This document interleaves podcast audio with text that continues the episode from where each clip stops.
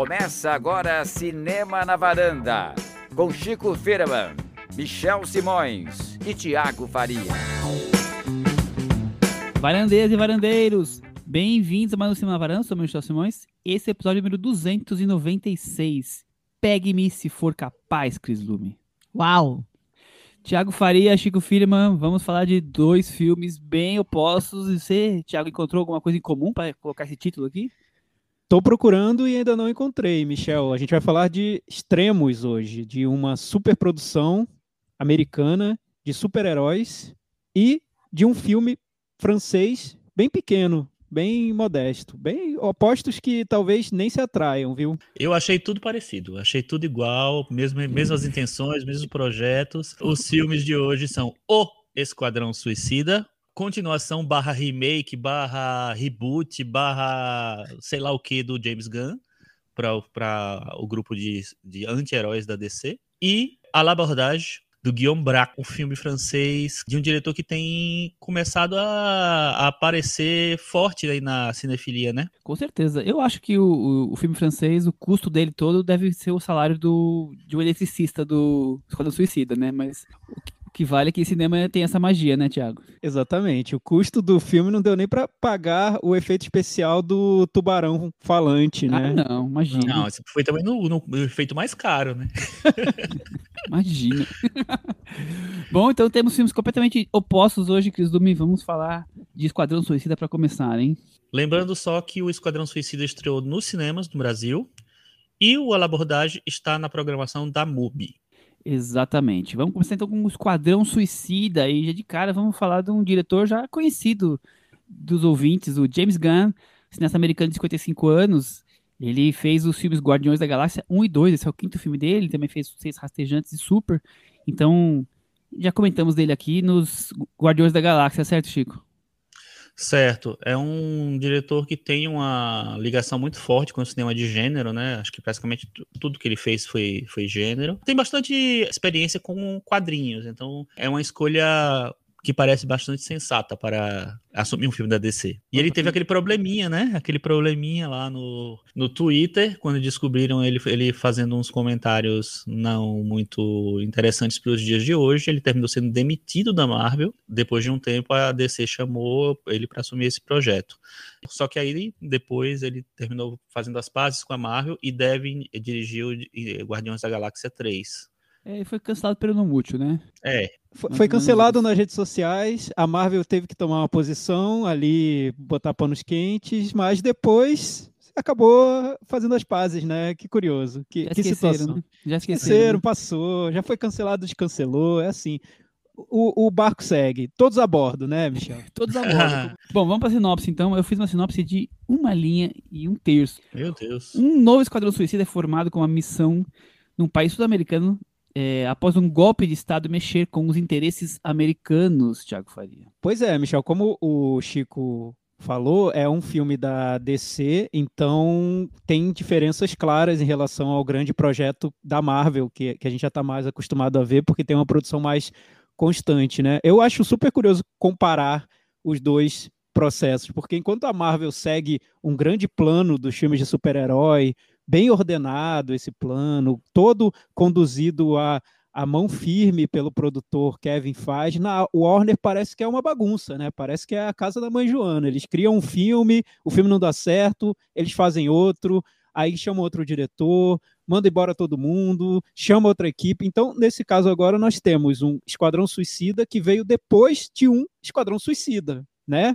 Qual é o sentido disso? Qual é a lógica? Não sei. Como disse o Chico, é um remake, é um reboot, é um reinício, é um, um outro olhar para aqueles personagens. É, é, talvez seja tudo isso ao mesmo tempo, porque nada faz muito sentido no, no universo DC sob comando da Warner. Isso eu já acho curioso, um ponto de partida interessante. E pensando cinematograficamente, né, que é o, o nosso mundo aqui da, da, do cinema na varanda, eu acredito que essa bagunça da Warner com a DC dê mais liberdade para os diretores trabalharem, porque nós tivemos há pouco tempo uma versão do Zack Snyder para a Liga da Justiça, que foi um filme também da Warner que não deu certo. O Zack Snyder teve a liberdade para fazer a versão dele, uma versão muito longa, com o olhar dele, enfim, o, o, o toque que ele deu para aquele filme. E agora a gente tem Esquadrão Suicida, que também não funcionou, revisto pelo James Gunn, um diretor que, que, como o Chico falou, fez o Guardiões da Galáxia na Marvel, é conhecido por colocar o olhar dele de uma maneira um pouco mais clara nesses projetos muito grandes. Então aí temos um novo início para essa franquia que pode se autodestruir se a coisa não der certo, porque é assim que funciona na DC e na Warner, né? É, o Chico já comentou bem, mas ele consegue ter essa proeza de não ser nem um reinício, um reboot e nem uma continuação, né?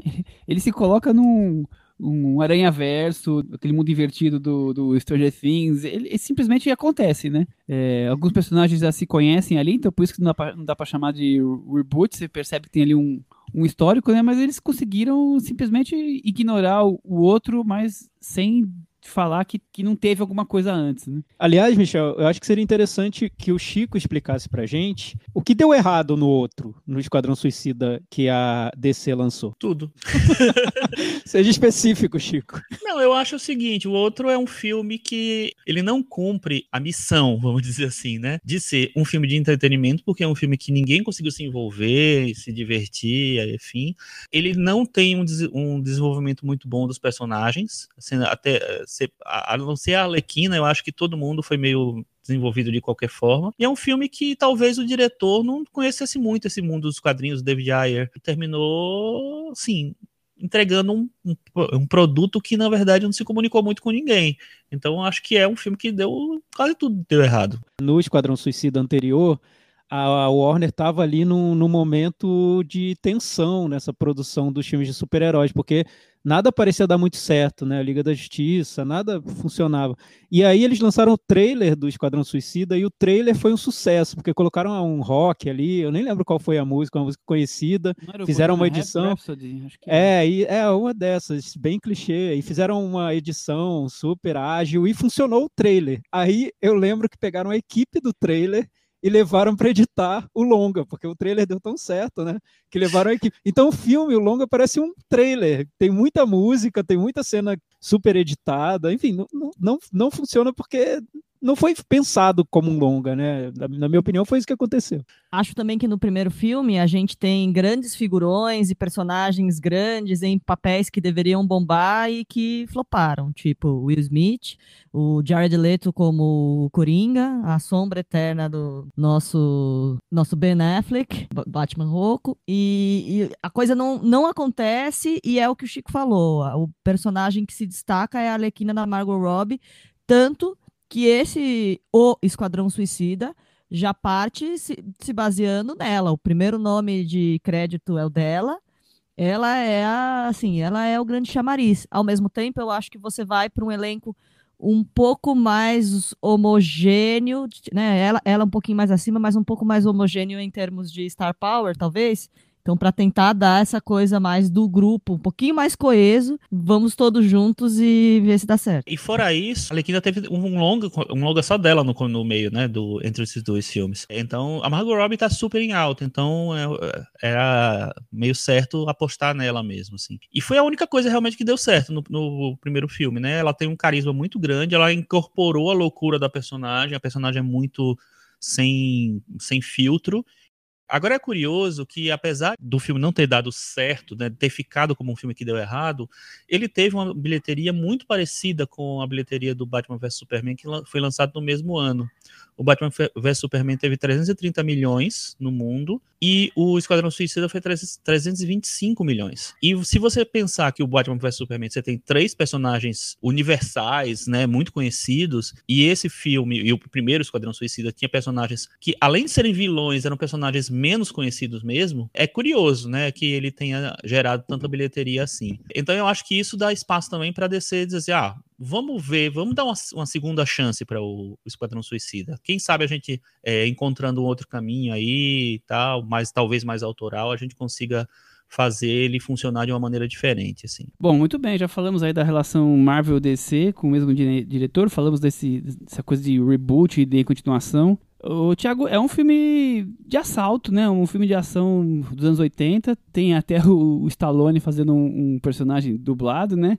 É um filme mais sanguinário, né, do que a gente está acostumado a ver com, com filmes da, da Marvel, tem uma questão diferente nesse ponto, né? Tem, tem sim. Nesse caso, eu vejo que a Warner fez a coisa certa, que é chamar o diretor que eles acreditam que tem mais conexão com esse projeto, com o Esquadrão Suicida, no caso. O James Gunn ele veio do Guardiões da Galáxia, que no universo da Marvel já era também, quando foi criado o filme, um time de super-heróis meio B. Né, não era, tava, tava longe daquele universo principal do, dos grandes símbolos da Marvel. E o James Gunn conseguiu pegar esse, esses super-heróis com o, a, a, o estilo deles original, levar para o cinema e transformar num grande sucesso. O James Gunn ele tem um gosto pelos quadrinhos, como disse o Chico, mas também eu noto que ele gosta desses personagens mais outsiders dentro desse universo. Daí o Esquadrão Suicida, que é um, um quadrinho que o James Gunn gosta muito, ele, ele diz que, que é fã e tudo mais, é o diretor adequado para o projeto. Além disso, a Warner deu carta branca para ele. Pelo menos nas entrevistas, o James Gunn fala que ele teve liberdade criativa para fazer o filme que ele tinha na cabeça. Ele escreveu o roteiro inteiro, te, sem, sem colaboração, fez o e dirigiu. E aí ele colocou o estilo dele no, no filme de uma maneira que é até pouco comum se ver dentro de, desse cinema de super-herói. É algo que me lembra um pouco o que o Zack Snyder agora está tentando fazer, que é pegar os filmes de super-herói e fazer filmes do Zack Snyder, a partir do universo de, de super-heróis. Aí o James Gunn faz essa mistura do cinema de ação dos anos 80, que é um, um cinema mais bruto, bem violento, com muito tiro, muita pancadaria, esse cinema de ação, é, com uma sensibilidade nerd, de, de fã de quadrinhos, e muita fantasia também. Então ele tenta misturar tudo isso com o senso de humor também, que é muito típico do cinema dele, e daí sai um, um filme do James Gunn além de ser um esquadrão suicida. Acho que a, diferença principal seria essa. E eu acho interessante observar a natureza do grupo Esquadrão Suicida ah, de uma maneira geral. E engraçado que tem um paralelo com o Guardiões da Galáxia. O Guardiões da Galáxia, na, na história da Marvel, é um grupo que nunca teve integrantes muito fixos. Ele, às vezes ele muda de formação completamente, é, começa do zero e tal. E essa é a mesma lógica do Esquadrão Suicida. O Esquadrão Suicida basicamente é um grupo de vilões que é reunido para uma missão pelo governo dos Estados Unidos, uma coisa secreta e tal, com a promessa de ganhar algum benefício com isso. E às vezes você pega alguns personagens que, que já apareceram, outras vezes não, pega do zero e tal, às vezes é uma equipe totalmente diferente. Então, existe uma mobilidade no grupo que permite você é, buscar umas coisas um pouco mais diferentes. E o que o James Gunn fa faz nisso, ele falou sobre isso na, nas entrevistas, ele foi buscar uns personagens muito Z da, da história da DC. Então você tem o Tubarão Rei, que é o personagem né, que o, o Stallone dubla, é, que é um, basicamente um tubarão é, humanoide, vamos dizer. Você tem o Polka Dot Man, né, que tem um poder mais absurdo, que nunca, num filme mais sério de super-herói, ele teria uma chance e tal. Você tem personagens muito fora da casinha ali. E você tem um grande vilão do filme, né, já que o filme, é, os vilões viram meio anti-heróis, o grande vilão do filme é a coisa mais surpreendente do mundo, vamos dizer assim. Então eu acho que, na verdade, assim, o, o, o, que o James Gunn faz, assim, com a liberdade que ele recebeu da DC, ele vai buscar os personagens mais bizarros que ele podia é, juntar num filme. Ele pega o que deu, deu certo, que é a Arlequina, pegar mais um ou dois personagens é, fixos do, do primeiro Esquadrão Suicida, porque eles não querem abandonar totalmente a ideia, mas ao mesmo tempo não se nem se toca é, na, na história do Coringa, que era o grande amor da Arlequina, não, ele, ele abandona várias coisas que não, não deram certo no, no filme original. E aí ele tem uma liberdade para começar do zero. Cris, é um encontro da Galáxia com os mercenários mesmo? É mais ou menos isso. Eu, eu, até eu fico com aquela impressão que o, o, o, ratinho que vira o mascote parece uma mistura de, de Groot com o Rocket Raccoon essa coisa de ter o Stallone no papel do Tubarão Rei lembra muito a coisa de ter o Vin Diesel no lugar do Groot, né? Porque não temos muitas falas nem nada disso e tudo mais. Então tem vários elementos que você acaba remetendo ao, Guardiões da Galáxia. Eu acho que é isso um pouco que o Chico falou. Ele tira sem dó as coisas que deram errado. Eu acho que o fato de você ter um personagem forte como Coringa numa produção dava uma desequilibrada ali, dava um, dava um peso ali no primeiro Esquadrão Suicida que mais confundiu do que ajudou.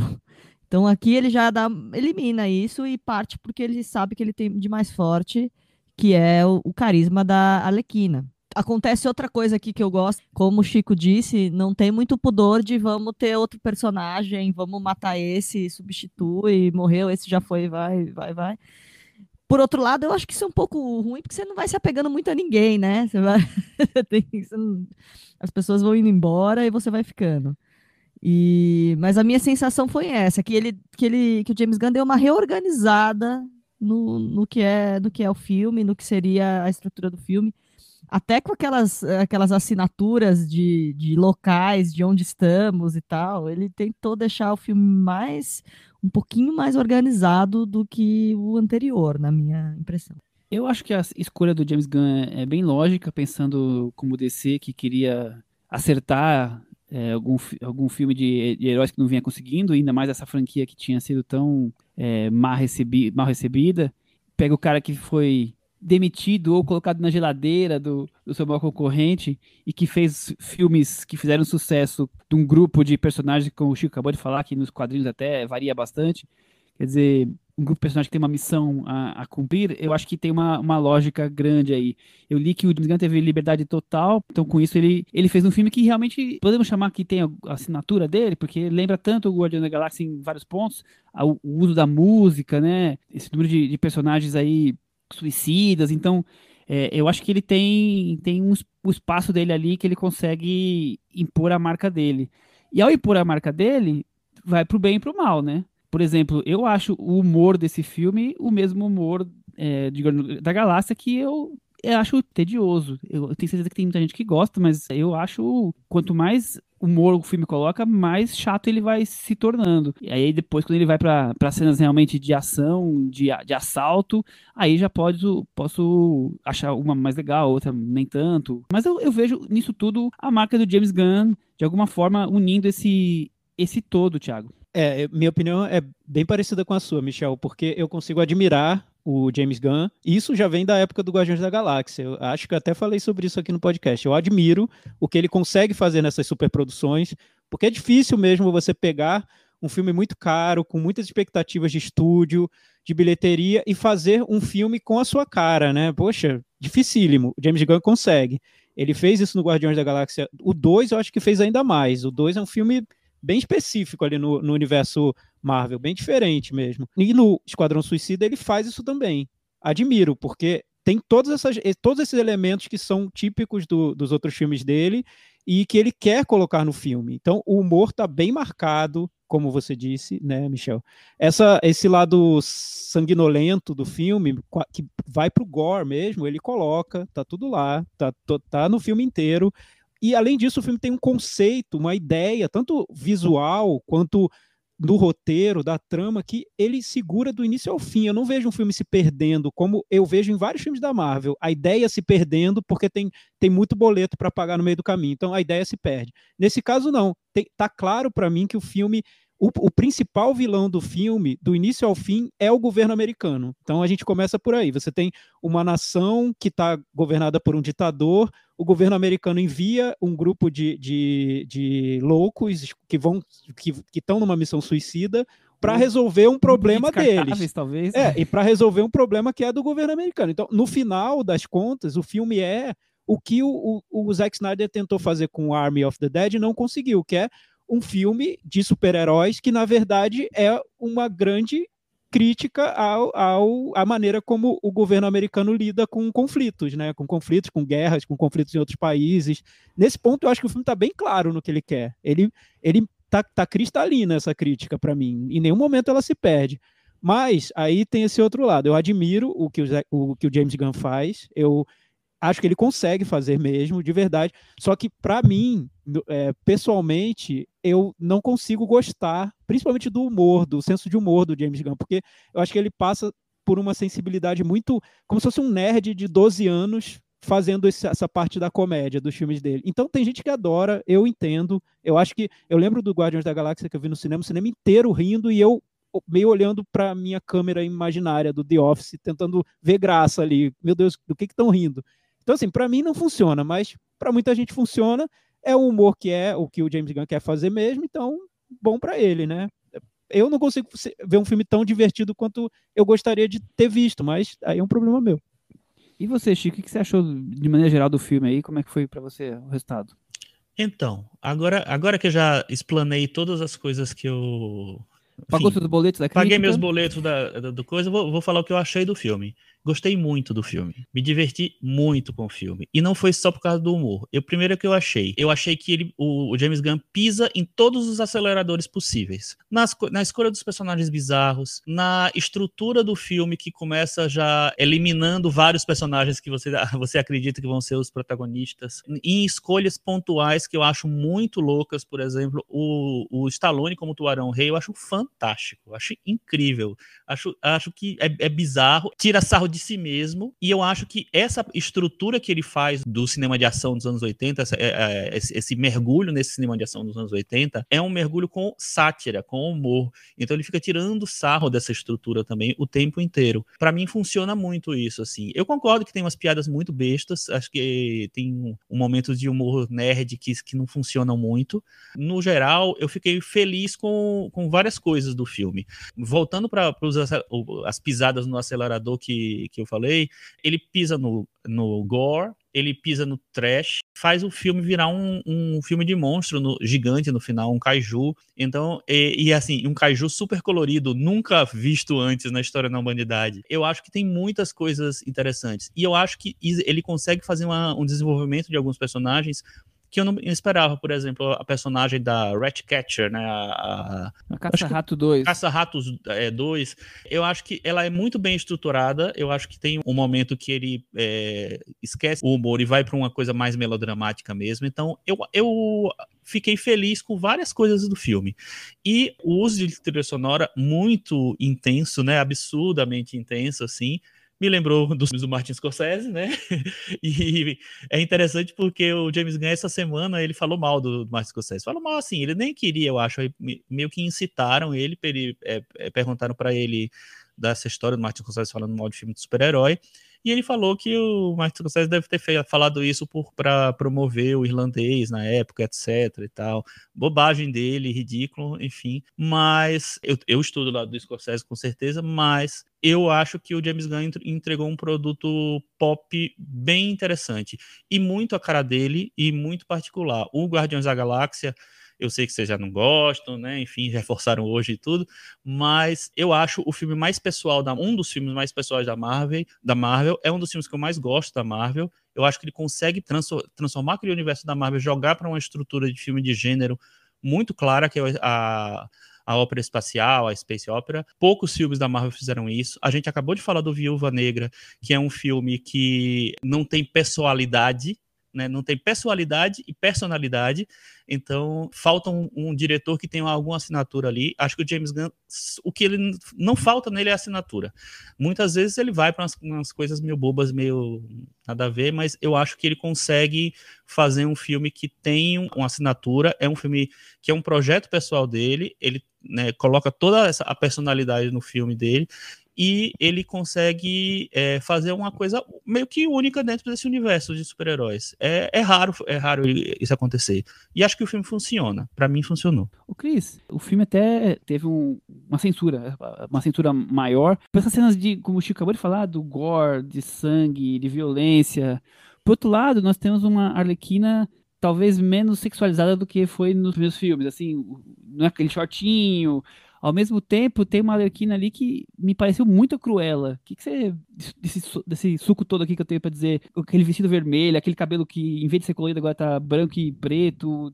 Tem alguma influência aqui? É coincidência? Eu tô exagerando? É, eu acho que ela continua de vestido, assim, eu acho que ela continua sensualizando, mas eu acho que a Margot Robbie consegue conduzir isso muito bem, assim, é, a personificação do, do, personagem dela, ela abraça o personagem de maneira muito muito eficiente. Toda aquela loucura da, da Alequina, eu acho que funciona bem demais pro filme. E um pouco do que o Chico estava falando, eu acho que eu até tinha, já tinha dito, essa coisa do Sylvester Stallone com o Tubarão Rei me lembrou muito o Vin Diesel como Groot, né? Esse é, é, é, uma sacada muito boa, é muito engraçado. E acho que das coisas que eu gosto do filme é exatamente isso, é não ter limites para sonhar. É, vamos matar mesmo, vamos ser absurdo. A personagem da Arlequina se baseia no absurdo. Então eu acho que isso contagia todo todo filme. Mesmo no, na figura do, do, personagem do Idris Elba, que tem uma áurea um pouco mais séria, também começa, ele percebe que só vai dar certo quando ele, ele começar a apostar no absurdo, no fora da caixinha. Então eu acho que nessa parte o filme é muito legal. O que, o que cai para mim é que eu acho que eu tenho. O primeiro Guardiões da Galáxia eu gosto muito, depois eu já não, não curto tanto. E para mim me trouxe um mesmo cansaço que o filme mais recente do Zack Snyder, assim. Não sei dizer, mas.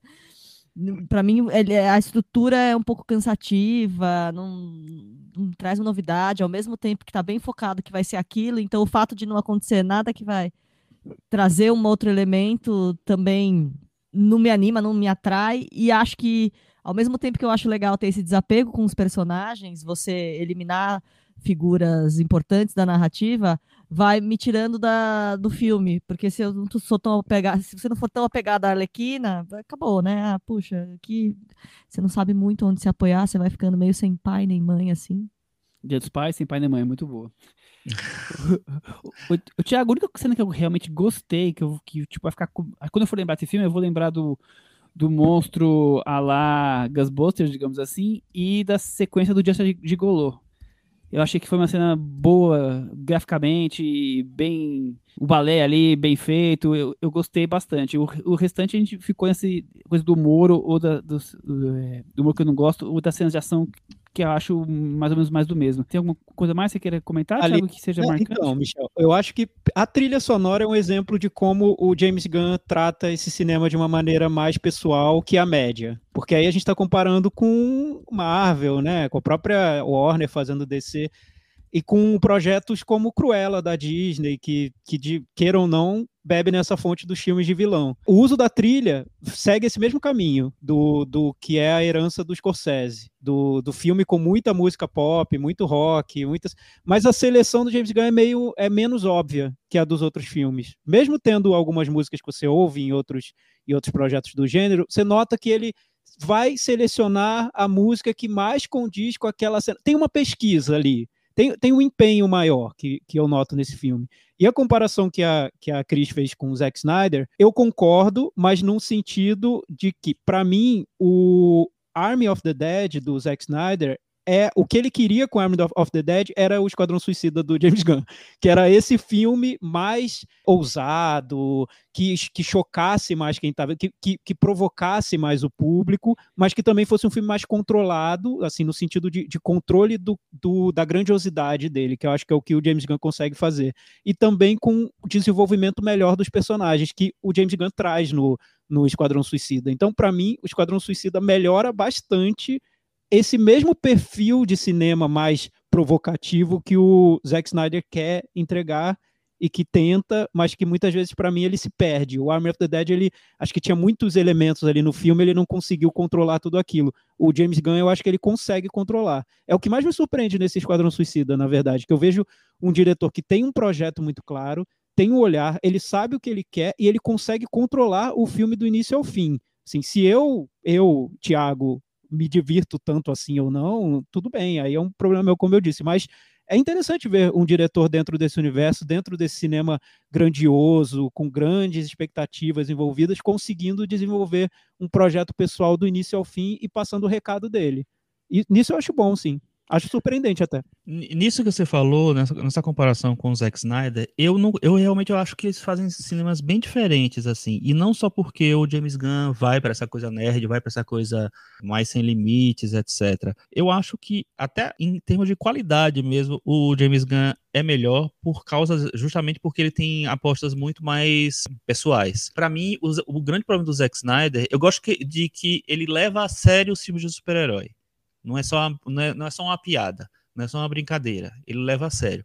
Mas, para mim, ele leva a sério e deixa tudo no genérico, no chato, no, num, num padrão meio oco. O James Gunn, ele, ele tem talvez essa estrutura, né? E ele leva a sério também, só que ele leva a sério num projeto pessoal dele. Então, ele abre espaço para o humor que ele quer, ele abre espaço para o gore, ele abre espaço para as referências cinematográficas que ele tem. Ele faz um filme completamente pessoal. Para mim funciona e ele tem um, um senso de timing de, de, de pop muito melhor do que o, o, Zack Snyder.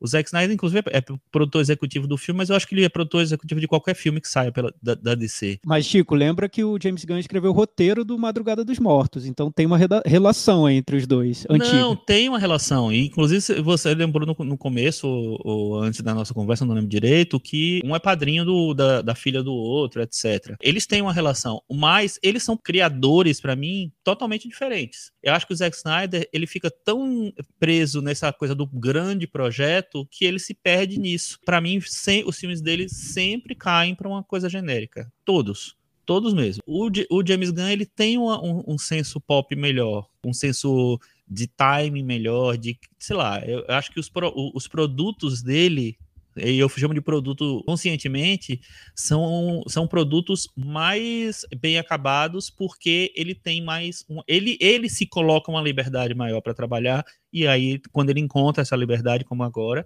para mim as coisas fluem um pouco melhor.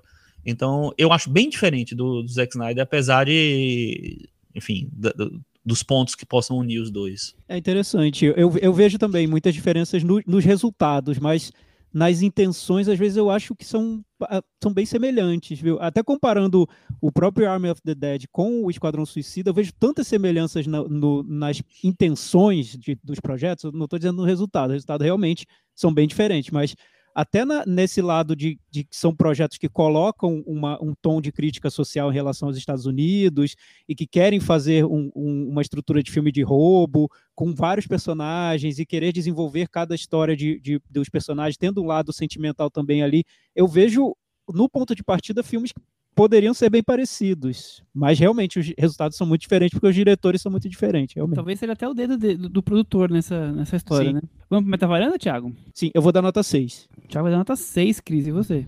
Eu vou dar 4. Já a Cris deu 4, Chico. Eu vou dar nota 7. O, Thiago vai, o Chico vai dar nota 7 e nós vamos ter, fazia tempo que não tem uma varanda com notas tão diferentes, porque eu vou dar 3,5 com o Esquadrão Suicida ficou com 51 no Metavaranda. Ah, ficou na média aí. Pendurado. Ah, é. Aliás, por minha vale... causa pelo Thiago, né? É, aliás, vale já. Por mim, abrir... por mim, eu nem precisava ver de novo um, um filme do James Gunn, gente. Vale abrir. Então, acho que aí vem, vem esse ponto do James Gunn ser um diretor ame ou deixe, talvez. Talvez. Vamos acompanhar talvez. Mais, mais adiante. E, e também o, uma observação que fizeram nas redes sociais, não lembro quem fez, mas que tem se provado real aqui na varanda, é a michelização da Cris, Chico. então agora vamos partir para o filme da, que foi lançado pela MUBI, o A l'Abordage, filme francês que foi é, sucesso lá na crítica francesa, dirigido pelo Guillaume Braque, que é um cineasta francês de 44 anos. E acho que o mais interessante que a gente pode destacar dele, que já tem uma carreira de. é o quinto longa dele, ou. É, longas, né? E tem um média nessa história aí. E que ele, junto com o Justin Triet e o Antonin Perejactico, são considerados a nova geração de cinema francês aí, bem visto pela Caia de Cinema e essa essa crítica de cinema mais conhecida lá da França. É um cineasta que no Brasil, se eu não me engano, todos os filmes deles estavam é, inéditos e agora essa semana na MUBI surgiu vários deles. Acho que só, só um ainda não foi lançado, não sei se vai ser ou não. Então é o Mundo Sem Mulheres, o Contos de Julho, o documentário Ilha do Tesouro e esse de hoje, A Labordagem, são os quatro que estão lá disponíveis. Tiago Faria, eu sei que você fez a sua lição de casa, assistiu vários filmes do do Guilherme Brack. Conta pra gente qual foi a sua primeira impressão antes de falar da abordagem. Fiz sim, Michel. Hoje eu fiz o Michel e fui fundo na filmografia do diretor. O Guilherme Brack, assim como o James Gunn, ele tem um estilo bem particular que ele vem desenvolvendo filme a filme. Acho que até mais que o James Gunn, digamos, porque na maior parte dos filmes do, do diretor, você tem até um, um período do ano, um cenário, um, um, clima, uma atmosfera que se repete filme a filme. São, são filmes de verão, em, em resumo. Filmes de férias, em que os personagens estão nesse período do, do ano, da vida, em que eles estão bem relaxados para encontrar novas, novas pessoas, viver experiências diferentes, e é nesse momento que, que as tramas dos filmes dele acabam acontecendo. E, e é interessante ver um diretor que vem filme a filme levando um, um estilo, a, a, desenvolvendo esse estilo, ampliando até, digamos. Eu, eu vejo esse, o, o que é o filme que a gente vai comentar, como o filme que ele mais amplia esse olhar, né? Torna até mais acessível mesmo. Então, muito bom a, a MUBI ter colocado os, os filmes anteriores dele no catálogo, porque ajudam muito a entender o, o novo. Chico, verão francês, juventude, diálogos e cotidianos que até parecem simples, intrigas sentimentais, uma maneira de filmar que parece que não está interferindo com o ambiente, questões políticas sociais sempre margeando. Eu vejo assim o cinema do Guilherme Braque e você. É, eu acho que ele é um diretor que trata com muita sutileza os temas que ele quer abordar, né? Com um roteiro que deriva muito dos personagens. Então, ele investe muito em personagens que ele vai definindo ao, ao, longo dos filmes. Ele deixa os personagens meio soltos para que coisas aconteçam. Então, é um filme que flui naturalmente, assim. É, é difícil até você dizer exatamente o, o roteiro é, é isso exatamente que está acontecendo. Você tem uma, uma base de história, de plot, assim, mas muita coisa é meio, é meio, é meio solta. E, e, e, essa maneira que ele deixa, é, como ele lança os personagens no cenário lá, eu acho que é o que faz, que, que dá um, um, um brilho interessante pro cinema dele. É um cinema muito livre, eu diria. Só que com, com várias intenções, né? Com vários temas que você, você tá tocando ali. Cinema social forte, como você falou, né? Você tem um, dois personagens negros que são mais ou menos os protagonistas ali, e você tem um coadjuvante coadjuvante, que é, que é um cara branco, é, um, é quase um Mauricinho francês, que termina se, se envolvendo naquele universo de, desses dois personagens principais. Então, é um, é um filme que eu acho que ele lança várias questões importantes, mas com tanta sutileza com, que, enfim, termina meio que fascinando assim a, gente. Eu, eu acho muito legal o filme, acho um, um, filme que me surpreendeu muito. Bom, então vamos falar do filme agora. Passou na, na Mostra Panorama de Berlim, que é a mostra paralela mais importante. A sinopse é um trio improvável numa missão romântica. Fazer uma aparição surpresa para a garota que um deles conheceu recentemente, onde ela passa férias com a família. Tiago Faria, é um é um herdeiro de Eric Romer? Ai, já vem a pergunta, né, Michel? vamos, vamos jogar essa para depois. Eu okay, vou, vou, começar okay. falando sobre ele, sobre, sobre o diretor. É que, é que é inevitável mesmo, eu entendo. É, porque, não, né? E todas você as olha o filme, francesas é, falam isso. Todos, assiste ao filme, pô, parece os filmes do Eric Romer, os filmes dos anos 80, ou ah, até ah, não, fala logo. O, o você, acha, verão. Você acha que parece ou não eu parece? Acho, eu acho que parece superficialmente. O, os dois vão, um, vai por um lado e o outro vai para o outro. Porque o, o que eu vejo. Que você acha que, que parece com o Eric então, é que eu vejo que a influência do Eric, do Eric Romer é tão grande no cinema francês que é inevitável você ver é, esse legado em vários cineastas, né? Quando você vai mais fundo no que cada um está tentando fazer, é mais é mais fácil ver diferenças do que semelhanças. Eu, eu vou, vou, apontar diferenças, então. Porque o, o, o Guilherme Braque, ele parte de um ponto ali do, do processo dele, que é encontrar atores para os filmes. Nesse caso do, do Labordage, foi um, pro, um, projeto pedido por um conservatório de cinema na França. Pediram para que ele fizesse um filme com estudantes que estavam prestes a se formar. O, o filme tinha que ser feito rapidamente, porque os estudantes se formariam no ano seguinte, e ser apresentado como o projeto de conclusão do, do curso. Então, o que ele diz é que ele encontrou esses atores, descobriu cada um, conversou com eles e aí foi assimilando a história de vida deles e daí criou o filme. Então, tem um, lado documental no cinema do, do Guilherme Braque que é muito intenso, muito forte e que eu não vejo tão, tanto presente assim no cinema do Eric Romer, para começar. E também eu vejo no, no, no Guilherme Braque uma vontade de mostrar relações de uma maneira mais realista. Então, ele não tem preocupação com diálogos mais filosóficos, os personagens não ficam sentados conversando sobre, sobre Deus, sobre a vida, sobre o amor. Tem mais ação no filme, tem mais relação mesmo, mais, mais contatos, mais mal entendidos, situações que. É, é, é tudo um pouco mais ali pé no chão, mais, mais vivido mesmo. O cinema que parte de, um, de uma impressão documental para mostrar o, um, um, momento muito muito sutil. A palavra sutileza que, que o Chico usou, eu acho fundamental no cinema dele, porque uh, talvez você vá assistir a, a, esse filme do início ao fim com prazer, porque é um filme fácil de ser visto, eu não acho que seja um filme difícil, eu acho que é um filme acessível, é um filme cristalino mesmo na, na imagem, ele não tem afetação, não tem nada. E no final do filme você pode achar que ele não disse nada de importante, se você não sacar as sutilezas dele. Então, eu acho que tem semelhanças, sim, no, na, na maneira onde ele localiza a trama, no momento que ele quer mostrar, no, no verão, no, na praia, nos personagens se encontrando naquele lugar. Mas fora isso, eu vejo muitas diferenças em relação ao cinema do Eric Romer. Perfeito. Eu, tudo que eu queria comentar e não ia conseguir tão bem.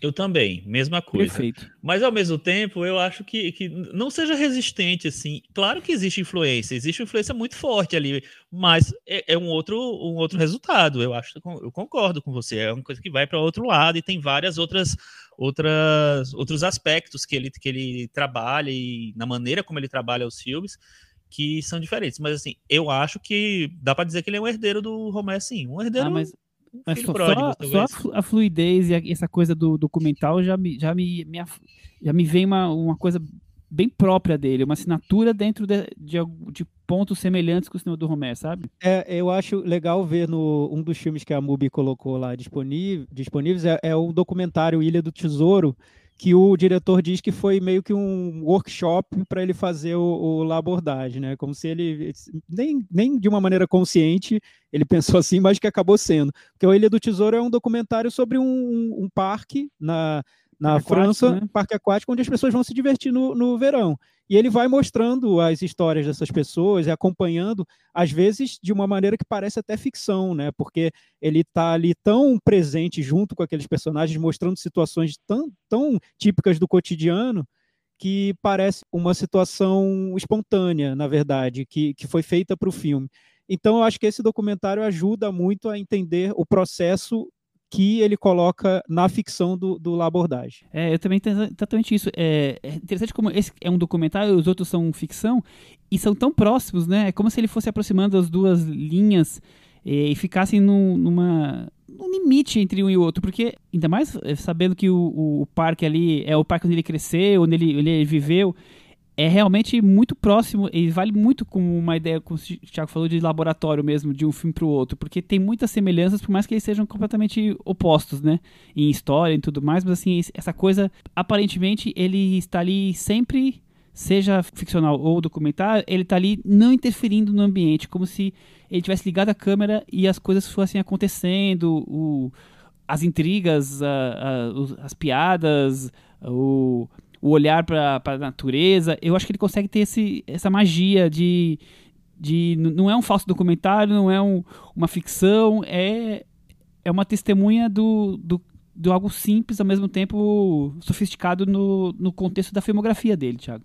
Sim, e também, é, como eu disse, ele parece que ele não quer colocar nenhuma marca ali muito visível na maneira como ele dirige, né? Como se fosse um filme de autor, mas um pouquinho disfarçado nesse ponto, para não interferir muito no, no que seria esse olhar para os personagens, para as situações, para o ambiente. Eu acho até muito maduro da parte dele, porque geralmente jovens diretores querem colocar essa uhum. marca, como como é o caso do, do, do próprio James Gunn. Né? No caso do, do Guilherme Braga, você nota um diretor que prefere deixar tudo mais transparente na imagem. Olha, olha eu, não, eu nem.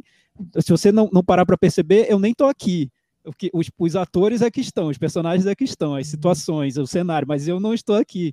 Isso, isso eu acho, acho curioso no cinema. Curioso e eu acho tão forte isso, Chico eu acho que é uma das características do cinema dele, assim, eu, ao contrário de vocês, na verdade, eu ainda não vi os outros filmes dele, mas eu vou, eu vou assistir, porque o Labordage é, é para mim, é um dos filmes mais interessantes desse ano, estará na, na minha lista, do meu top 10, pelo menos está, forte. A gente tá falando o nome em francês, mas na MUBI é, você acha o filme como All Hands on Deck porque a MUBI não resolveu não traduzir para português, nem botar em e, e, eu, e eu já apelidei carinhosamente de Todos a Bordo. Todos então, a Bordo, boa. Na minha, na minha cinemateca já está como Todos a Bordo. boa. É, o título do filme entra de uma maneira até bem, bem lúdica dentro do filme, né? De um perso uma atuando atuando na, na, no, na cidade onde, onde o, o, os personagens do filme estão e, e fazendo esse chamamento. Venham, entram a bordo e tal. Enfim. Isso tá, isso entra no filme, tá, tá, tá lá. E Chico, eu acho que você falou que ainda não assistiu as anteriores. A sensação que eu tive, eu comecei pelo Labordage e fui assistindo aos anteriores. O Labordage cresceu muito para mim, porque quando você entende que esse filme é, é parte de um processo que já vinha se desenvolvendo filme a filme, ele amplia, eu acho, uhum. o, a importância, porque realmente, e, e, eu vejo um passo à frente em relação aos outros, porque nesse, o que, o que eu noto é que ele é um filme mais acessível, porque parece uhum. que o hum. diretor está indo até pro, às vezes para um caminho de comédia mesmo, né? Ele quer fazer uma comédia com a, são, são os personagens principais, como, como o, o Chico disse, são dois é, homens negros que vão atrás de um deles vai atrás de uma, de uma mulher com quem ele se relacionou rapidamente e, e segue no verão para a cidade onde ela está hospedada, junto com um amigo dele, e pega carona com esse Mauricinho branco. Então, assim, a estrutura da trama poderia até ser uma comédia americana ou uma comédia francesa típica, né? Uhum. Então, ele parte de um ponto muito mais pop que, que os dos filmes anteriores dele. É, que aí sim, os filmes anteriores eu acho que dá para você tentar forçar algumas relações mais, mais romerianas, né? Que ah, é, é, realmente parece mais, muito mais Romer. Tem um filme, O Mundo Sem Mulheres, que eu acho que aí dá para forçar um pouco, e que acho que já não é tanto esse processo que ele desenvolveu a partir do, do Contos de, de Julho, né, para frente. E, e, então, mas é legal, você volta nos filmes, nos filmes dele e vai descobrir um cinema que está se construindo. Eu ainda acho que ele pode, que ele vai mais além. E acho que vai trazer grandes filmes ainda, mais que o Labordage, eu vejo. Ah, tomara, porque o Laboratório eu já gostei bastante, assim. Eu acho que é um, um cineasta que tem uma assinatura, né? Assim, você é, percebe que ele, que ele tenta fazer um, entregar um filme diferente do que você vê hoje em dia, tanto no, de uma maneira geral, como no cinema francês mesmo. É, é um filme, acho que, bem específico.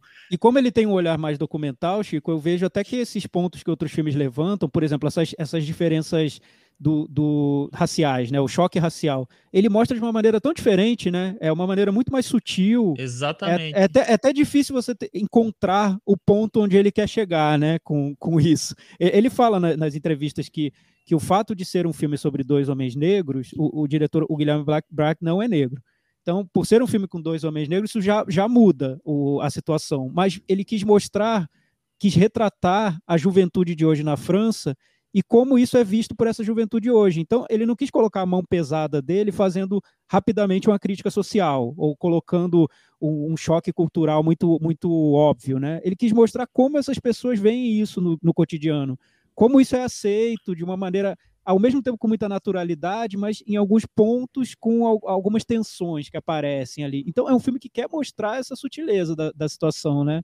Bem é, diferente a maneira como ele aborda. É, não, é, para mim é justamente isso que, que fascina. E, e, é o que o Michel tinha falado no começo. Ele joga vários temas sociais, mas a, aborda a abordagem, olha só. A abordagem do É verdade, a abordagem é diferente. A abordagem do abordagem é bem diferente, é bem diferente. A maneira como ele faz, é por isso que eu falei que eu acho que ele tem uma coisa, um tratamento muito naturalista da trama. Ele vai inserindo aquelas coisas meio que na, na no cotidiano. Isso combina com o que você falou do do, dessa questão documental que ele tem, né? Então ele deixa as coisas um pouco mais soltas e vai tratando bem de leve a, a, a maneira, não, não de leve na intensidade, mas de leve na, na maneira de entrar no assunto. E isso eu acho bem curioso no, no, cinema dele, assim. E tem cenas muito muito boas, né? Assim, eu, eu acho o personagem que eu gosto mais é o personagem do taxista. Olha, as mutantes de Uber, eu não lembro direito mais. Mutante de aplicativo, é. É, é um, isso. Gosto de caronas, é, como que é ser um. Que ele é, ele até teve um, foi, foi lembrado em algumas premiações aí, que é o Eduardo Suplicy, que a partir de agora eu chamarei de Eduardo Suplicy. Ele é muito engraçado aquele cara, assim, e é engraçado no, no, de uma maneira improvável, assim. Ele ele, filho de mamãe, né? É, o filho de mamãe, mas ele, ele não entrega uma, uma coisa muito clichê, é diferente o personagem, e eu, eu acho que o próprio tratamento do, do Guillaume Braque para cima do personagem é boa. Então acho que é, é, muito legal. Mas eu gosto muito de como ele, ele relaciona os personagens, de como ele relaciona esse personagem com os dois, como ele relaciona os dois com as mulheres que eles conhecem. Tem a, a mulher que é o objeto né, do, da viagem é, do grupo para o interior, que é a, a, a, ficante de uma noite do, de, do personagem principal, e a, a, mulher que o outro é, encontra lá. Que tem uma filhinha e tal. Então, eu acho muito interessante a maneira como ele, ele cria e desenvolve essa, essa relação entre os personagens. É totalmente diferente, é, bem, é, muito, é muito, tem muito frescor ali na maneira como ele, ele liga as pessoas ali. Super. Tem, eu, tem sim. Eu, eu, achei eu o achei... começo, é, o encaixe meio estranho do motorista de aplicativo com, com os outros dois personagens. Mas eu acho que o filme depois vai encontrando seu ritmo e cada personagem vai seguindo o seu caminho naquelas férias. E eu acho muito curioso isso, exatamente, porque é um grupo que se forma por alguns minutos e depois eles meio que se desfaz e cada um vai livremente seguindo o seu caminho até o desenrolar todas essas férias, né? Gosto muito dessa coisa que você fala da sutileza do político e do social. E eu vejo ali um, um reflexo tão grande da sociedade francesa, essa mistura da miscigenação, da imigração, das diferentes classes sociais, até por estar num, num um local de férias onde todo mundo se, se encontra, né? Ali julho, agosto, onde a Europa para para todo mundo sair de férias. Então é um, é um momento onde todas as classes ali se encontram, ali eles estão ali é, matando trabalho, né? É, eu, eu acho que tem ali um resumo tão singelo do, da sociedade francesa atual, Thiago. É, ele consegue. Acho que por pegar esses períodos em que as pessoas estão mais relaxadas, né? É, imagina, todos juntos no, numa praia, todos juntos no, no riozinho da, da cidade, ou, ou num parque aquático, de férias, enfim, quais são as suas preocupações, né? A preocupação é que ele mostra é você ir atrás do amor, a, a paquera, ou conhecer pessoas, fazer amizades. É, são, são sentimentos que fogem do, do, do que seria o cotidiano mais mais tenso do trabalho, onde, onde essas diferenças sociais, raciais se mostram de uma maneira mais violenta. Mas mesmo assim, nesse momento de férias, as, as diferenças aparecem com muita sutileza. Esse é o ponto que, que eu acho que diferencia esse diretor de vários outros, porque enquanto uma grande, a grande parte do cinema francês quer mostrar essas questões sociais, mas elas vão direto ao ponto, ou mostram a atuação da polícia, ou as diferenças no trabalho, ou no, a, a opressão em bairros pobres, esse diretor, ele, o, o Guilherme, ele vai para um lugar de férias, de, de lazer, de diversão, um ambiente de comédia, sol, verão, é muito diferente, né? É muito, muito fora do comum. Acho que por isso a comparação é tão frequente com o Romero, porque o diretor mais próximo que fazia isso era o Romero, né? mas, mas sem essa intenção alguma de, de, de, crítica social no cinema do Romero. Não, não, não iria ver isso, é, isso lá no, no, no, cinema dele. Então é diferente. É um pouco para a geração de hoje. Acho que o ponto principal do, do, do Guilherme Braque é que ele tenta mostrar quem é essa geração de hoje, né? Ele até diz, Chico, aliás, numa entrevista eu lembrei muito de você, porque ele pegou aquela, aquela série francesa que foi feita com vários diretores sobre a Juventude, lembra ah, aquela série? Tá. Enfim, e, e, que rendeu filmes que foram memoráveis, né? O, o Guilherme Braque diz que o Labordage, a intenção era fazer um filme nessa linha, que lembrasse os filmes dessa série, porque eram filmes que eram retratos de uma geração, que quando você assiste a esses filmes hoje, você vê, ah, olha como era a juventude em tal época, né? Ele quis fazer um filme sobre a juventude francesa hoje, o que, o que, como é a juventude hoje? Faz e por isso você sentido. vê, por isso você vê toda essa, essa, essa, ao mesmo tempo essa mistura grande, os personagens aceitando isso melhor, porque essa geração já aceita isso melhor ou quer mostrar que aceita isso melhor. Então você já vê uma naturalidade muito grande, superficial, mas que talvez num, num nível mais profundo isso ainda tenha, tenha ruídos, né? Tenha tenha diferenças, dificuldades de, de, de acontecer. Então, é, é, um diretor que, pelo menos, é, por isso eu acho que ele ainda vai fazer filmes muito bons, melhores até que esse, porque a intenção dele eu já acho muito boa. o, o que ele quer fazer eu já acho muito interessante, muito, muito atual e diferente do que outros estão fazendo. Nossa, é, é, saber dessa essa informação de, de, que tem uma inspiração ali faz não só faz todo sentido, como eu gostei mais do filme ainda, porque eu adoro os filmes que eu vi daquela série, eu não vi todos Sim, eu também, ainda. Eu também gosto muito. É, e o, a série se chama Tous les garçons et les filles de leur, eh, leur âge, âge, né? Que é tipo assim, todos os, os meninos e as meninas da idade. Aí o Loura eu não sei, desculpa, gente. que é, mas, é, mas é isso, é mostrar a juventude, a adolescência, a juventude francesa daquele, daquele momento, assim. Para mim faz todo sentido, porque são filmes que têm uma liberdade muito grande de narrativa, né, de roteiro, de criação, que investe muito nos personagens, e que, que tem esse senso de deixar as coisas muito livres, eu acho, e tem uma, um, ao mesmo tempo você tem um, um momento pop, assim, e é engraçado porque uma das, das dos pedidos para eh, dos, do, do, enfim, da empresa que, que, que propôs a criação de, da série para os para os diretores é que houvesse um momento em que você vai usar uma música tivesse uma cena de festa e tivesse música. e tem, tem as e duas tem, coisas. Assim. E tem as duas coisas no abordagem. Karaokê assim, tem tudo. Tem, inclusive o karaokê me lembrou muito dessa música, porque minha mãe adorava essas músicas francesas dos anos, nem sei que ano é, mas é, essa música chama Aline. É, e é muito engraçado, que ela é bem famosa, né? Não sei se vocês lembraram, eu lembrei demais sim, na hora sim, que eu sim, vi. Super. É. super. E je crié, crié. Muito bom. É, cara, faz todo sentido. Agora eu vou, eu vou ver de novo o abordagem. Vamos pro Meta Varanda? Vamos. Sim. Pode começar, Thiago. Eu vou dar nota 8. Eu vou dar 7,5, Chico. Eu vou dar nota 8. Com essas notas, Labordagem ficou com 78 no Meta Varanda e temos um filme para competir no Varanda Wars, hein, Cris Lume? Olha, que posição que ele ficou, Michel? Olha, desse ano é um dos mais altos. Acho que deve estar tipo em segundo. Beleza. Só perde pro First Call, acho. Opa. Então tá. Vamos partir então para o momento Belas Artes à la carte. O, no, o serviço de streaming parceiro nosso aqui, em que toda semana estamos destacando um filme do cardápio, desde filmes alternativos, é, grandes clássicos, também filmes cults. Todo mundo já sabe que a assinatura custa R$ 9,90. E se você ainda não assinou, corre lá e no seu cadastro coloque a palavra varanda mês no código-chave para ganhar um desconto de 50%. Qual é o filme recomendado da semana, Tiago Faria, e por que assisti-lo? Michel, por falar em tensões sociais, o filme da semana é. O Chico vai dizer qual é. Nossa senhora, é muito jogral isso, hein? O filme da semana é O Criado, filme de 1963, do diretor inglês Joseph Losey, que é um filme que tem realmente essa a, questão social, de classes sociais muito forte. Tem uma tensão sexual também rolando ali. E é um dos grandes filmes da novela vague inglesa, né, que transformou o cinema inglês nos anos 60. Um filmaço. Um filmaço de, por Joseph, Joseph Losey, Thiago Faria. Pois é, Michel, o que, você sugeriu pra gente esse filme no, no Belas dessa semana, qual é a sua relação com ele? Eu acho o filme realmente incrível, essa coisa que o Chico falou de luta de classe, jogos de poder, sedução, degradação humana.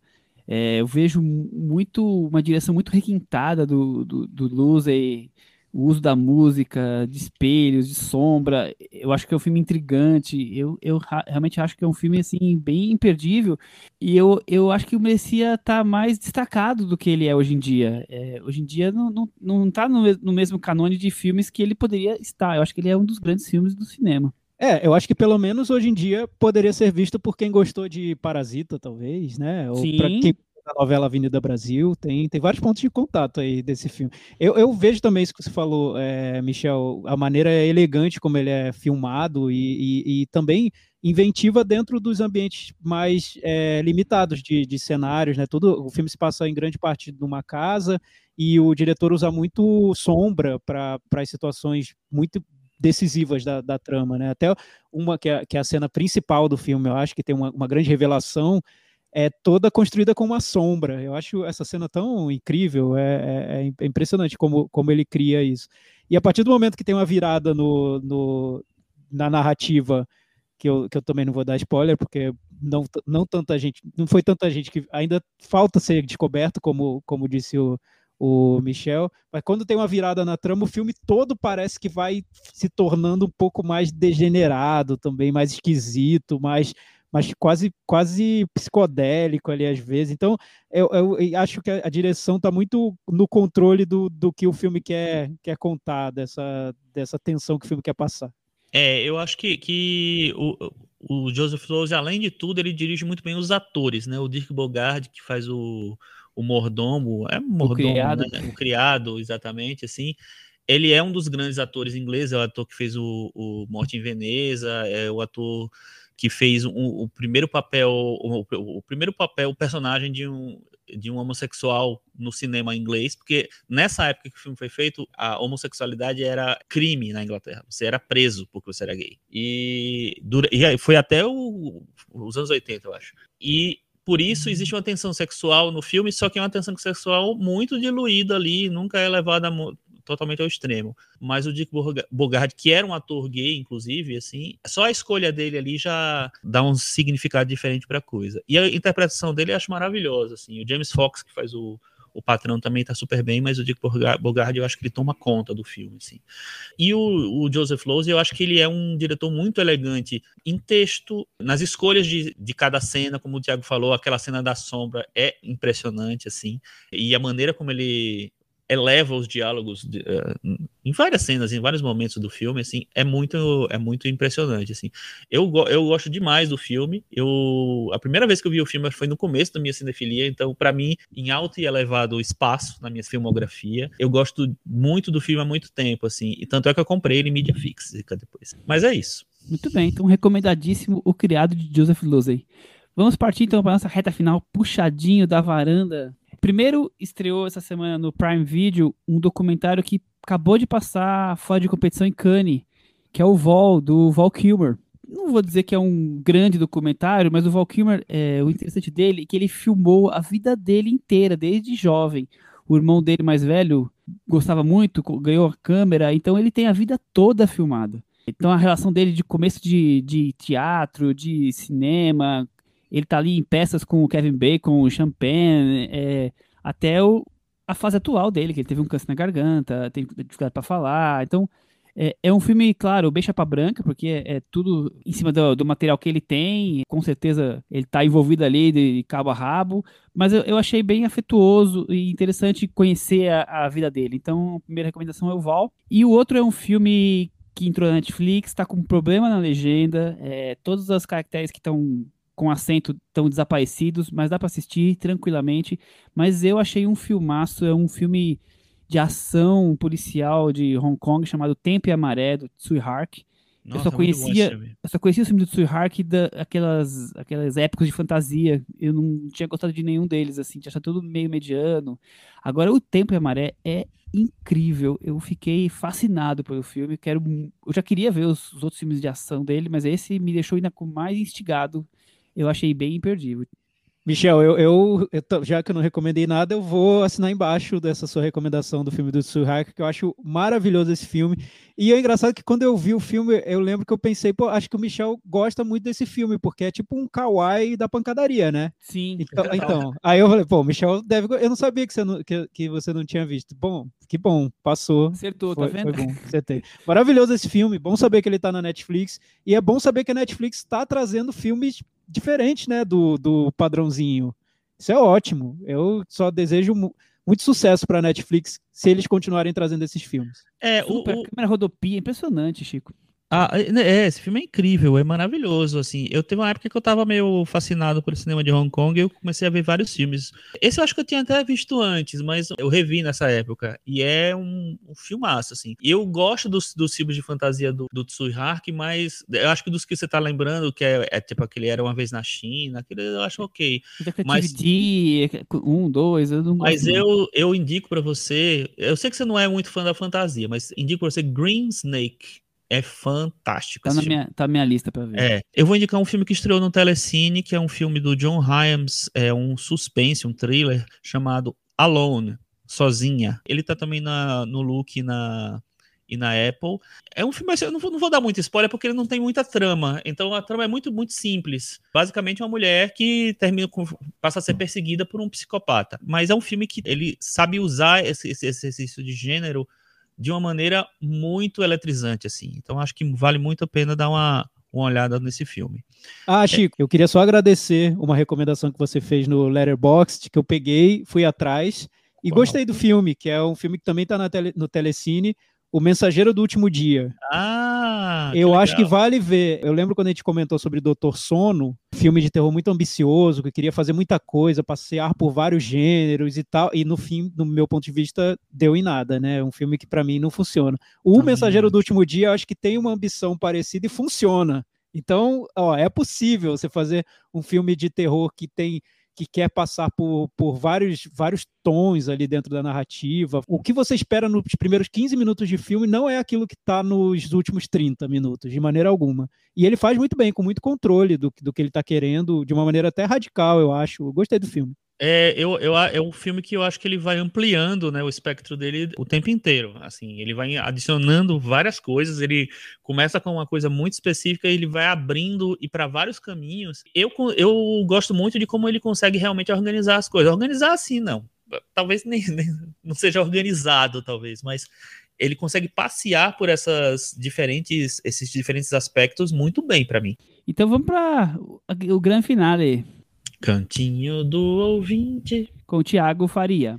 Cantinho do ouvinte, espaço dos comentários no blog cinemanavaranda.com. Deixem comentários sobre os temas que a gente está discutindo aqui no, no podcast. Hoje a gente falou sobre labordagem, falamos sobre Esquadrão Suicida, que, que vocês acham desses novos remakes, reboots, reinvenções da, da DC? Comentem lá no nosso blog. O Breno Matos, que esse tem obrigação de comentar, senão ele perde a carteirinha do, do Cinema na Varanda, deixou, fez o dever de casa dele e deixou o comentário dele sobre Jungle Cruise. Faço das palavras da, da, varanda as minhas. Filme fraco, de cartilha, sem estilo e que, mesmo começando divertido, a meu ver, do meio para o final caiu igual queda de rede. Quando menos esperamos, já estamos lá embaixo, sentindo incômodo, tentando entender o que aconteceu.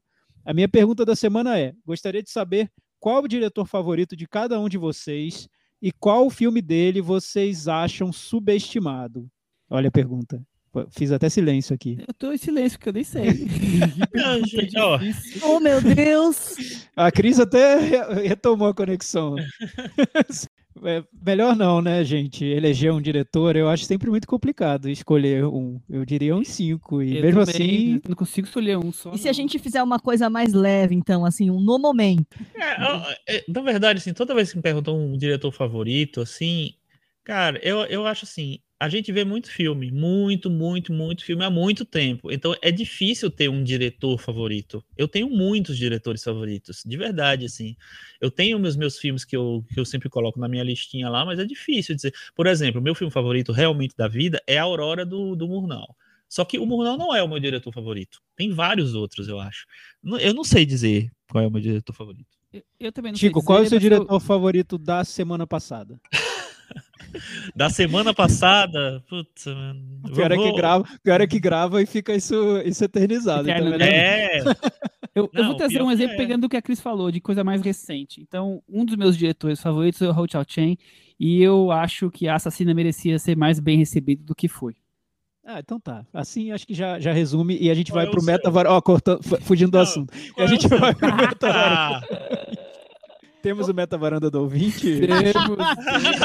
eu vou, eu vou, eu vou me arriscar aqui, eu vou me arriscar aqui. Eu vou de David Fincher e eu não acho Benjamin Button tão ruim. Eu, eu tenho, também não. Eu, eu tenho, canela. Ai, meu eu tenho um, um, apeguinho, assim. Eu tenho um apeguinho. Acho que, e acho que não é nem pelo filme, enfim. Eu acho que é um filme montado para Oscar e tal. Mas é um filme da Kate Blanchett, né? Eu, eu tenho um apeguinho. Ai, meu outra canela agora. Doeu dois. oh, oh. A Dama na Água. Eu não consigo. A Dama a, na Água. A Dama, na, Água. na Água, Shyamalan. Então seu, diretor, então seu diretor favorito é o Shyamalan e o filme subestimado dele é A Dama na Água. É, Chico, Thiago, Chico Firma. Exatamente isso. Exatamente. Não, mas tá é do momento, assim, do momento assim, agora, hoje, dia, né? 8 de agosto. É, eu vi recentemente o tempo, então... Você tá é... nessa febre Shyamalan, faz sentido. É, review A Dama na Água. A Dama na Água pra mim é um filme que tem muitas, muitas coisas boas. Chico e nós três falamos, então o Thiago tá cima do muro, vai ter que eu não, eu não. É, eu acho que ele vai ter que falar agora. Eu nem sei, falar. eu nem sei, eu nem, eu nem, nem conheço. Não, nem pode sei falar. Fala. Opa! Pressão. Ô, Michel, já que ele não falou, a gente podia escolher por ele. Vamos escolher. É, Escolhe aí. O diretor favorito do. Como ficou provado God, nessa edição. Godard, né? Godard. É não, é, pra ser é bem Romer. É Romer. Romer. O favorito é o Romer. E o filme mais subestimado dele, na opinião do Thiago, deixa eu pensar. É, não sei. Puxado, é, puxado. Paulinho na praia. Não, pô, muita gente é, gosta. Tem não, que ser um mais. Não, eu fui eu, não, eu fui eu, você, você já perdeu sua chance. Eu tô falando por você. não saber, não. Tá certo, Chico. Acho que você acertou. Você acertou, você me muito conhece bom. muito bem. Tá, tá é o favorito e a mulher do aviador é o melhor. Não, a mulher do aviador acho que não daria para ser subestimado. É, então impossível é, subestimar. Impossível Mas subestimar. Eu tenho gostado muito das enquetes do Breno. Pode continuar. Segue vamos, vamos é, continuar desafiando a varanda. Eu queria mandar um abraço para o Carlos Lira. O Carlos Lira mandou uma mensagem para mim quando ele, quando ele viu o tempo. E ele falou que não ia comentar em público porque é um filme que não, ainda, todo mundo não viu ainda e tal mas ele fez um comentário geral sobre o Shyamalan que é, eu acho bem interessante, que assim, acho engraçado como a obra do Shyamalan permite pensar a vida que vivemos hoje. Não há tempo para remoer o passado ou querer alimentar o hoje com o futuro. Devemos amar aqueles que nos são queridos agora, esquecendo seus defeitos e deslizes. Interessante isso, porque... É quase o... uma letra da Legião Urbana. Mais é. ou menos isso, assim. Muito bem, o Carlos Lira no Twitter pediu para trazer mais, para o Belas Alacarte, trazer mais filmes do Ozu, tá? Fica a dica. Eu acho ótimo. Que acho que era uma amostra Ozu, seria maravilhoso. Vale pode... tanto pro, pro Azar quanto pra, pra gente, ele tá destacando, elogiando um filme que nós trouxemos, trouxemos semana passada. E a, eu, eu, acho interessante porque a gente podia fazer talvez umas mostras do. Aqui realmente, né, Tiago? O, o, fazer tipo um mês só indicando Ozu no Belas Alacarte. É, dá, tranquilo. É. Sem problema. Romero, então dá pra fazer uma. Romero dá pra fazer um. Seis meses. seis meses de de Ozula. Falamos de tempo e de Jungle Cruise na semana passada e os nossos ouvintes deixaram suas notas. É, a varanda, ainda sem a presença do Thiago, é, deu 60 para o tempo, enquanto que os ouvintes deram 68. Aliás, as notas variaram de 10 a 2, tá? Só para vocês saberem. Nossa. Foi bem, bem discrepantes. É bem, é bem normal com o Shyamalan, eu acho. É, é isso que eu ia falar. Faz sentido, faz sentido. E o Jungle Cruise, nós temos aqui 38 e os nossos ouvintes com 48. Então não ficaram tão distantes assim as notas. Então eu vou dizer assim até semana que vem. Tchau. Tchau. Tchau.